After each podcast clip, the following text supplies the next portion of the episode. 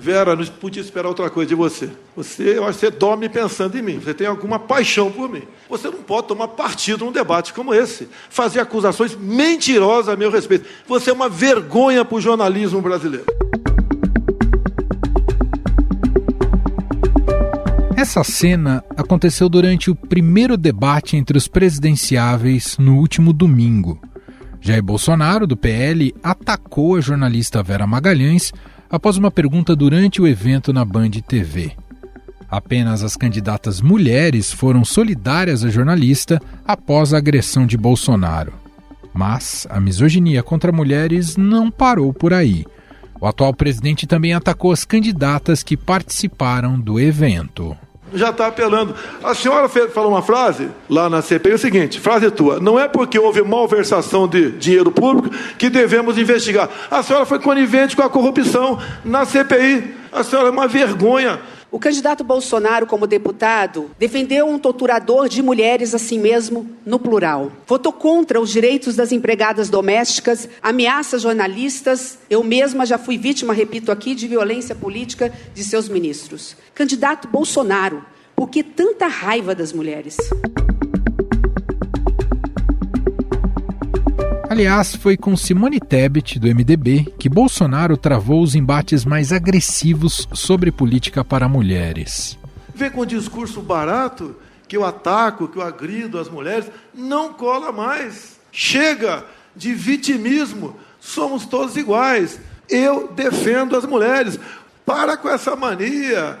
Faz política, fala coisa séria. Não fica aqui fazendo joguinho de mimimi. A postura do atual presidente chama atenção em um momento em que ele precisa diminuir a rejeição entre as mulheres e angariar alguns votos no segmento. Segundo a última pesquisa Datafolha, mais de 50% do público feminino ouvido não votaria em Jair Bolsonaro. No entanto, a agressividade contra candidatas mulheres não foi uma particularidade apenas do atual presidente. Lula do PT também teve seus momentos de um certo machismo quando se dirigiu às candidatas Simone Tebet e Soraya Tronic. A candidata Soraya, se ela tivesse acompanhado a política desse país, ela percebia que o seu vice já fez essa proposta há 30 anos atrás. Se consegue falar muita coisa. E a senhora disse que não viu esse país que eu falei acontecer. O seu motorista viu. O seu jardineiro viu. A sua empregada doméstica viu. Lula já havia feito um comentário machista durante discurso em um evento no Vale do Anhangabaú, em São Paulo. O candidato petista cometeu gafe ao falar sobre a Lei Maria da Penha. Mão de homem não foi feita para bater em mulher. Quer bater em mulher?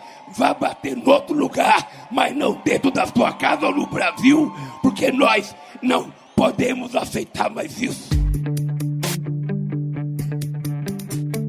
A misoginia também fez parte de comentários nas redes sociais, principalmente de apoiadores de Jair Bolsonaro. Mensagens xingando ou desmerecendo a importância das candidatas mulheres puderam ser vistas principalmente no Twitter. É importante enfatizar que a misoginia é crime. Sancionada em 2018 pelo ex-presidente Michel Temer, a lei acrescenta à Polícia Federal a atribuição de investigação de casos de misoginia na internet. Uma das propostas aprovadas pelo Congresso Nacional inclui entre as atribuições da Polícia Federal a investigação de crimes de misoginia pela internet. Os policiais federais vão atuar para punir a divulgação de conteúdos que propagam ódio ou aversão às mulheres.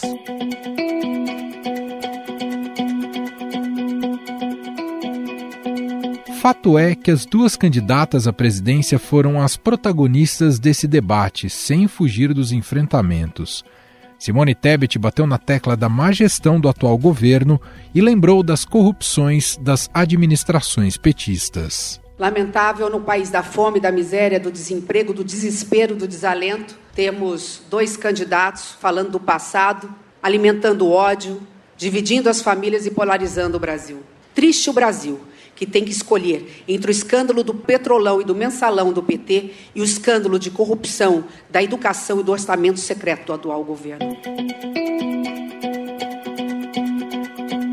Monitoramento do Instituto Quest sobre as reações ao debate nas redes sociais confirmaram o desempenho de Tebet, que teve mais menções positivas nas redes sociais do que os rivais, com 62%.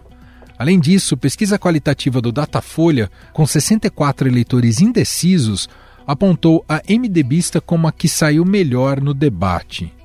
Soraya Tronic, do União Brasil, também se posicionou em relação à misoginia e disse que defende as mulheres em todas as situações de adversidades. Quando homens são tchutchuca com outros homens, mas vêm para cima da gente sendo tigrão, eu fico extremamente incomodada. Aí eu fico brava assim. E digo mais para você: lá no meu estado, tem mulher que vira onça, e eu sou uma delas. Eu não aceito esse tipo de comportamento e de xingamento. E, acima de tudo, disseminar ódio entre os brasileiros e nos dividir.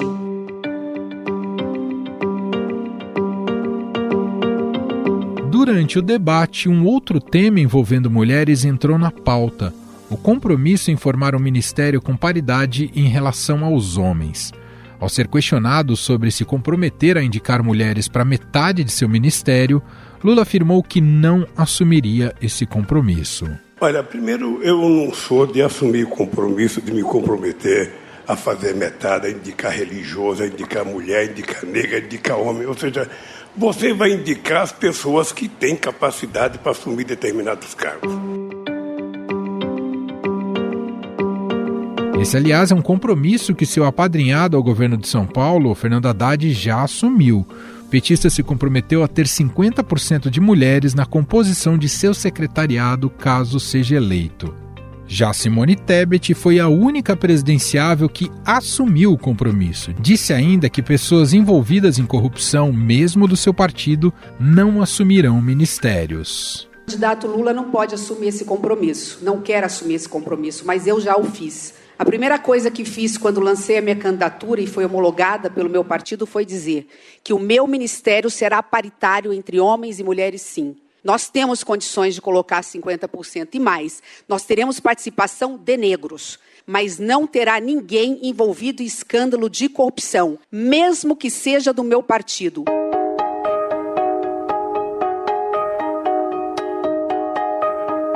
Fora do Brasil, a França tem adotado mecanismos para exigir a paridade entre homens e mulheres na política do país. No atual governo de Emmanuel Macron, 13 mulheres ocupam cargos mais altos do governo, ante 14 homens. Esse é o caso da atual primeira-ministra Elisabeth Borne. Como vocês podem imaginar, eu estou muito emocionada esta noite. E não posso deixar de pensar na primeira mulher que ocupou essa posição, euh, Edith Cresson. Talvez eu gostaria de dedicar a indicação a todas as meninas, dizendo a elas: vá atrás dos seus sonhos. Nada deve parar a luta pelo lugar da mulher em nossa sociedade.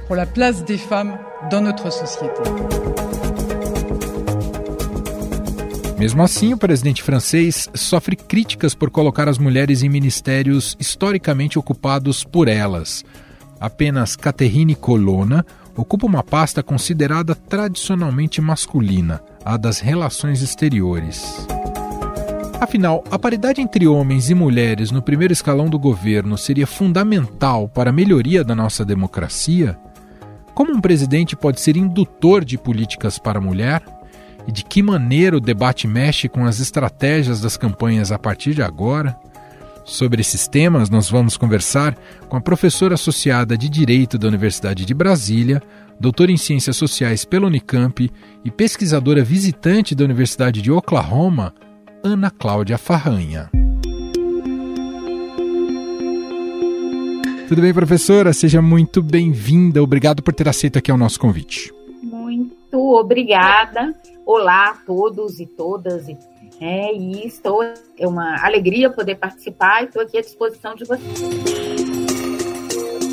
Professora, bom, o assunto central desse debate neste domingo, né, realizado ali pelo povo da imprensa, foi justamente a questão das mulheres, do respeito às mulheres. E o presidente Jair Bolsonaro, em especial, digamos, foi quem teve um desempenho mais vexaminoso, né, pois atacou diretamente a jornalista Vera Magalhães e também a candidata Simone Tebet, com um grau de virulência é, bastante assustador.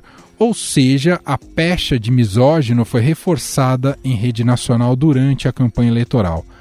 Agora, não que os demais candidatos homens tenham sido também exemplares, né? Ciro, que teve a oportunidade de reagir na sequência, nada fez, e Lula, ainda naquele bloco, também ignorou a situação coube às candidatas Simone Tebet e Soraya Tronic, senadoras e candidatas à presidência, a reação mais contundente ao longo do debate e também acabaram eh, tendo bons frutos posteriormente, tanto da aprovação de público quanto da crítica especializada. Bom, tudo isso que vimos ontem, para eu começar aqui com uma primeira pergunta para te ouvir, tudo isso que vimos ontem, em especial entre os homens candidatos ontem, é sinal que ainda há um despreparo dos candidatos em tratar das políticas voltadas às mulheres? Então, Emanuel, eu acredito que é um pouquinho além de, de despreparo. Eu vou falar assim, bem didaticamente, que é um pouquinho além, para não dizer assim, é machismo, com todas as letras. Ah, tanto que teve um bloco que o candidato Jair Bolsonaro é, é, podia fazer uma pergunta a um dos candidatos e ele se vira para o Ciro e fala assim: vamos falar de mulher, Ciro. Então, assim, é, é muito evidente né, como as relações patriarcais, né, como a opressão de gênero, ela está muito delimitada nesse, nesses espaços, né? Que quando a gente fala de gênero, né, de uma desigualdade entre os gêneros, não é uma invenção. Acho que ontem ficou muito patenteado como os candidatos se embolaram ali, né, e, e foram enrolando, e, e, aí, assim, depois foram se consertando, mas ficou uma sensação muito, muito ruim de como, depois de, enfim, né, eu vou, eu vou contar o voto feminino a partir dos anos 30, quer dizer, você tem esse período todo e, e, e, e, cotas na política, o debate. Esse ano foi o ano recorde de candidaturas de mulheres e negros por uma determinação, né, por uma resolução do TSE, e. A turma e os candidatos homens ainda estão ali eh, com esse discurso da ponta da língua para fora, mas não introjetado. Eu acho que isso ontem ficou muito marcado. Nas, nas, nas quatro candidaturas, né, ficou muito evidente que eles demoraram ali para reagir e depois também as falas, enfim, a, a, a, emenda, eu não vou dizer que a emenda era pior do que o soneto, mas a emenda ficava evidente que era uma emenda. E um dos erros gravíssimos que a gente percebe por esse desempenho nesse domingo é enxergar ainda, por incrível que pareça, o eleitorado feminino como um nicho e não como a maioria do eleitorado. Isso não te surpreende, professor? Exatamente, assim, não me surpreende, porque essa é uma prática da política, né? Eu acho, e, e aí, o Emanuel, eu acho que se alguém quer de falar de nova política, tem que falar de mulheres, tem que falar de negros, tem que falar de indígenas, tem que falar de Amazônia, porque a nova política é essa, são são os atores que ali nem se falou, assim, era uma coisa. E hoje eu estava retuitando um material, e aí falei, eu vou retuitar para todos os candidatos, vou marcar todos no meu Twitter. Ora, a candidata Vera do PSOL, Vera Lúcia, é uma mulher negra, ela não estava emitendo, eram as regras do debate e tal. Você não, você não tinha, você não tinha nem jornalistas, você tinha um jornalista negro fazendo a cobertura do UOL, eu assisti pelo canal do UOL, você não tinha nem jornalistas negras ali falando. Então, veja, Sabe, são coisas que você fica muito.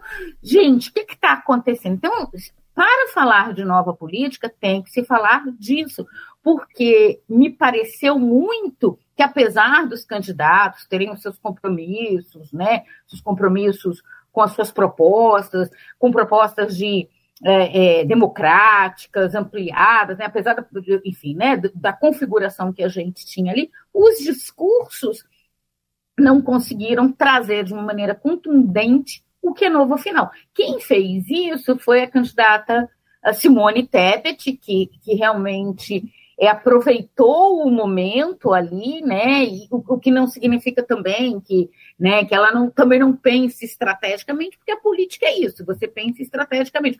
O problema é que não dá para olhar, respondendo a tua pergunta, só como um nicho.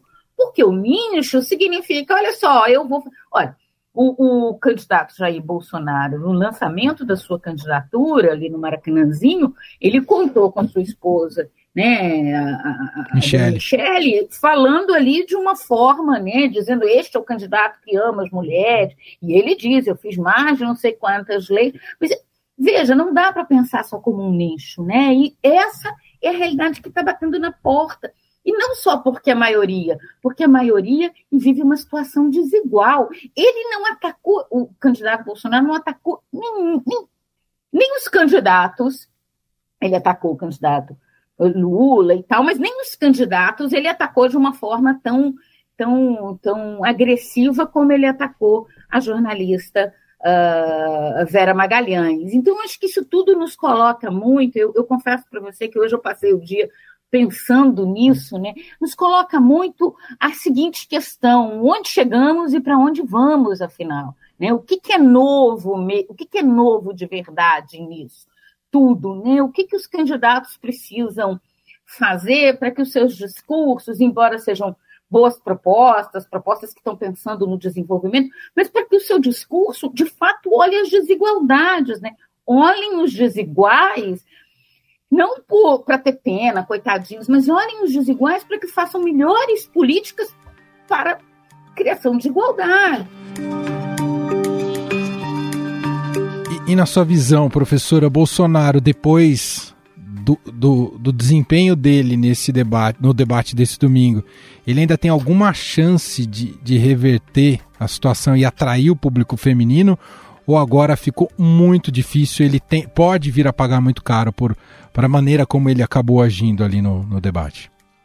É, eu acho que assim, né, o candidato Bolsonaro ele tem esse perfil na história dele, né? Hoje eu até estava falando, o Bolsonaro não saiu, do, ele parecia o deputado falando, eu lembrei dele falando na Câmara, assim, quando ele era deputado.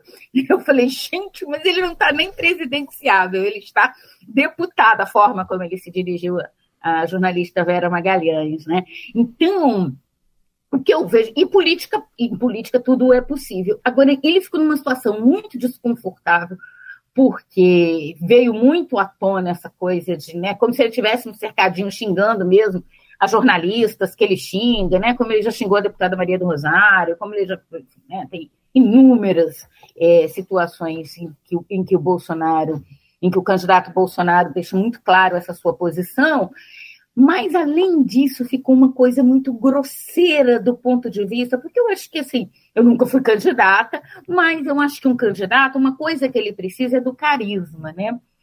É, o Bolsonaro joga com o carisma dele, não há dúvida disso quando ele fala aquelas gracinhas e tal, e ele sai de, né, do, do cara meio do, do paspalhão, mas que, né, que é o antissistema, mas ontem ele caiu no é, é, é, na persona que, que de fato é, aparece, grosseira que ele é. Então, eu acho que isso para o eleitorado é muito agressivo, né? É claro que tem marketing, é claro que você faz recortes, é claro que um debate como aquele de ontem, ele produz muito conteúdo para as redes sociais, né? Não há dúvida disso, e é, e é sempre possível reverter. Mas eu acho que ontem ficou muito evidente essa posição que ele tem nesses últimos quatro anos, há vários estudos mostrando como os ataques do, do, do presidente Jair Bolsonaro à imprensa ela é concreta, ela é real. O Brasil é, aumentou muito a sua, o, seu, o seu indicador de, de, de, piora da liberdade de expressão e o ataque a jornalistas, principalmente a jornalistas mulheres, é muito evidente. Então, veja, eu acho que, que essa reta final, esses 34 dias aí que ainda faltam, ele. E aí eu acho que assim, é, é, a o grande desafio, me parece, que para o marketing do Bolsonaro, né? Porque do ponto de vista das propostas, ele diz, eu fiz, eu aconteci, mas hoje está em todos os jornais, né? E que, é, como é que os candidatos apresentaram sua proposta, né? Quem, quem inflou, quem falou verdade, quem mentiu, né? O, o, o candidato Bolsonaro teve, teve vários episódios em que ele ele é, conta muitas histórias que a gente sabe que não são verdade. Então, eu acho que esse discurso de esse é o candidato que ama as mulheres não vai colar. É, na verdade, ele ficou numa situação, é, vamos dizer assim, vergonhosa, né? muito vergonhosa do ponto de vista de, de inclusive, ser um presidente, ser o presidente da República é, em busca da reeleição. Perfeito. Professor, outro momento decisivo no debate, ainda dentro desse tema né, da questão feminina, foi a, uma pergunta feita por uma jornalista, foi feita em bloco, né, foi feita para o ex-presidente Lula e candidato Lula e para a candidata Simone Tebet sobre um. Ela propõe ali um compromisso dos dois sobre uma paridade na composição ministerial, na montagem de governo. Lula respondeu primeiro, não se, não se comprometeu com essa paridade 50-50, ao contrário da Simone Tebet. E aí eu queria, para a questão de fundo, e te ouvir, na sua visão, a, a paridade no executivo, na máquina governamental, seria um avanço para a nossa democracia, independentemente do, do presidente que esteja sentado lá a partir de 2023? Olha, Emanuel, esse é um dos debates, né? A gente tem as cotas, as cotas no, no, processo, nas candidaturas, mas a gente não tem, veja, na conta final, você não vai ter 30% de mulheres. Isso tem feito vários debates. E a paridade, ela é uma, vamos dizer, uma possibilidade. O Chile fez isso. Né, o Chile e fez assim como lei mesmo. Olha que era o Chile que não é o Chile que está é, às vésperas de, de, de, promulgar sua nova Constituição. É o Chico, aquela Constituição lá do Pinochet, num governo de esquerda, obviamente. Então, a paridade, ela é uma proposta que ela, ela, ela sai desse discurso, ah, eu gosto das mulheres, ah, as mulheres são lindas, as mulheres enfeitam, essa coisa, né, que as mulheres são, são usadas no discurso para enfrentar de fato as desigualdades. Eu me lembro que quando o ex-presidente Michel Temer montou o gabinete dele, não tinha nenhuma mulher. Isso foi noticiado. Eu me lembro que, inclusive, dei uma entrevista na época, isso foi noticiado em vários lugares, em vários jornais, no mundo inteiro, e não, não tinha. Então se pergunta assim, mas será que não tem mulher competente? E esse, e esse discurso do mérito, dizendo, não, mas eu vou chamar quem é bom, né? Ele, ele não cabe, porque aqui é o seguinte, gente, ontem tudo bem, você tinha uma paridade ali, você tinha muitas mulheres ali, mas você não tinha, você não tinha negros. Será que não tem jornalistas negros? Será que não tem jornalistas mulheres negras? Que é isso, né? Eu vivo indo a debates, eu, eu tenho uma formação na ciência política e no direito, e às vezes a gente tem várias mesas de debate, no direito isso é muito comum, que você vê aquela mesa assim, né? As pessoas do judiciário ali, né? As autoridades do sistema de justiça, homens brancos, e você fala de mas será? Ainda mais no direito, que você tem 50% da formação, os, os, indicadores todos mostram, você abre o, o, o anuário né, do, do, do, CNJ, Justiça em Números, e, e mostra 50%, 50%. Você continua uma mulherzinha assim, e era só uma questão de competência, ou é uma questão de, eu vou usar aí uma palavra que a moçada usa, de ser parça, né? Porque da forma como o Bolsonaro convida o candidato Ciro ao debate ontem, ele fala assim, vamos falar de mulher, parece que são parças, assim, né? E não, assim, do ponto de vista ideológico, nem são. O Ciro foi muito incisivo quando ele veio com, a, com aquela discussão da usou uma coisa que o Ciro tinha falado lá no passado. No passado, né? uhum. É, uma outra coisa também absolutamente grosseira e de, propositada para um, um, um, um, um evento daquela monta, né? Então você começa a perceber que a paridade ela não só traz mais representatividade, mas ela começa a enfrentar essa coisa assim, poxa, eu vou chamar só os meus amiguinhos. Nesse sentido, Lula ficou exposto na, na resposta dele ontem a não assumir não só o compromisso, mas deu a entender que para ele era mais importante, do ponto de vista de critério, justamente essas negociações políticas para quem irá compor o ministério, e não soube justamente demonstrar essa vontade em romper com esse limite, né, digamos, de preconceito hoje, que não permite que tenha essa paridade. É claro que ele fez ali, de, tentou fazer da maneira uh, mais sensível possível, mas no final não assumiu essa, essa vontade em romper é, com, com esse tipo de, de barreira que existe hoje, não é, professora? Eu acho que o Lula, ele se, como diz, ontem, assim, ele se atrapalhou. Primeiro porque ele, tinha, ele tem uma história. O Lula foi o, o, presidente que criou a Secretaria Especial das Mulheres e a Secretaria Especial da Igualdade Racial. Eu, assim, essa é a terceira entrevista que eu vejo, assim, a terceira vez que eu vejo Lula publicamente. Eu vi uma entrevista dele lá, quando ainda não, ele não estava oficializado como candidato. Eu vi entrevista do Jornal Nacional, eu vi ontem. E em todas que perguntam para ele, mas você vai indicar quem ele fica nervoso e daí. Mas ontem ele, ele faltou um pouco de presença de espírito para inclusive lembrar da história dele, mesmo que ele quisesse dizer, não, não, ó, ministério eu não discuto, mas a paridade é um valor do partido, porque olha, gente, o PT é criado, o PT é uma das estruturas partidárias que ele nasce com organismos chamados secretarias especiais de mulheres, lugar de organização de mulheres. Né? Você pega as teses de congresso, no PT tem isso. Ele criou uma secretaria, né? A secretaria hoje está diluída num ministério que, né, que tem um nome que, que dilui, inclusive, mas o, Lula criou a secretaria com status de ministério. Então, ele tinha ali, vamos dizer, ele tinha um caldo que ele podia ter nadado de braçada Acho que também estava tudo muito tenso e tal, mas ele perdeu essa oportunidade, porque se comprometer com paridade de gênero não. Isso talvez fosse difícil para o Felipe Dávila, Sim. isso é muito difícil para o Bolsonaro. Mas para o Lula, para o Ciro. Os né? progressistas é uma questão de princípio. Exato, é uma questão de princípio. Se depois como é que o povo vai vai brigar? Porque isso mexe no poder, sabe, Manuel? Eu acho que esse é o X da questão. Não é só porque nós queremos as mulheres, porque gostamos das mulheres. Não, isso mexe no poder. Eu tenho um ministro, eu tenho um ministro da Educação e eu tenho uma ministra do, da Fazenda né? E eles estão ali em pé de igualdade. Quero agradecer muito a cientista política Ana Cláudia Farranha, professora associada da Universidade de Brasília, da Faculdade de Direito, doutora em Ciências Sociais pela Unicamp, pesquisadora visitante da Universidade de Oklahoma, Oklahoma nos Estados Unidos. Gentilmente atendeu aqui a nossa reportagem, nosso podcast. Te agradeço demais, foi muito legal a conversa, viu, professora? Ah, imagina, Emanuel, eu que agradeço, foi ótimo, eu adoro falar, me chame sempre, eu falo muito e adoro falar.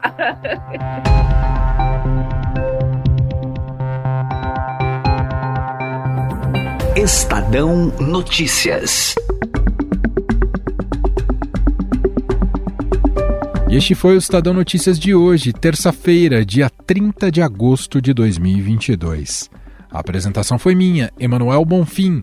Na produção, edição e roteiro, Gustavo Lopes, Jefferson Perleberg, Gabriela Forte e Franciele Oliveira. A montagem é de Moacir Biasi. Escreva pra gente no e-mail podcast@estadão.com. Um abraço para você e até mais.